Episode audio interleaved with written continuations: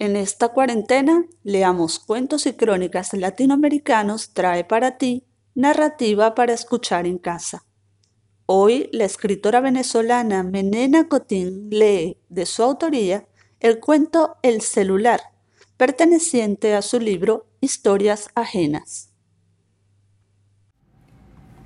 El celular, Menena Cotín.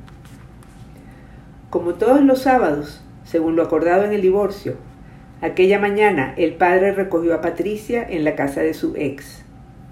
Mientras la muchacha se montaba en el auto, examinó su atuendo. Mm, pareces vestida con papel contact, le recriminó. Ella torció los ojos y asintió. Qué difícil era tener 18 años y ser la única hija de un papá tan celoso. Sabía que era inútil discutirle Mientras más mujeriegos, más celosos, le decía su madre. Creen que todos los hombres son como ellos. Hija, necesito mandar a reparar mi celular. ¿Me acompañas? Claro, papá. Esperaban el turno para ser atendidos cuando entró al local una rubia alta, elevada aún más sobre sus sandalias de tacón, que llamó la atención del padre de Patricia.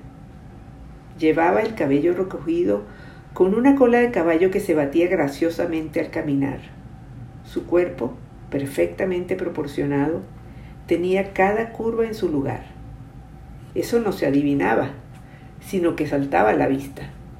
Por una parte, el escote dejaba asomar la obra maestra de un cirujano, pero además lucía sus atributos propios, un par de bien torneadas piernas desde los tobillos hasta más allá de los muslos y un abdomen bronceado hasta más abajo del ombligo.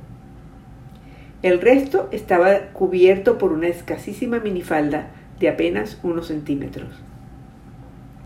Enganchado a la cadera, la rubia llevaba un celular. Patricia seguía divertida el recorrido de los ojos de su padre sobre aquella carretera rubia, cuando éste se percató. ¿Viste qué bueno ese celular? Patricia asintió. El sábado siguiente, de nuevo el padre fue a buscar a, la hija a su casa.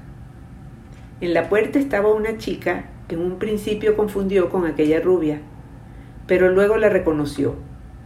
Era su hija Patricia, vestida con una pequeñísima minifalda, sandalias de tacón alto y blusa de pronunciado escote. El vientre, al descubierto, enseñaba un piercing en el ombligo. Patricia se acercó a su atónito padre y le mostró orgullosa la cinturilla de su falda.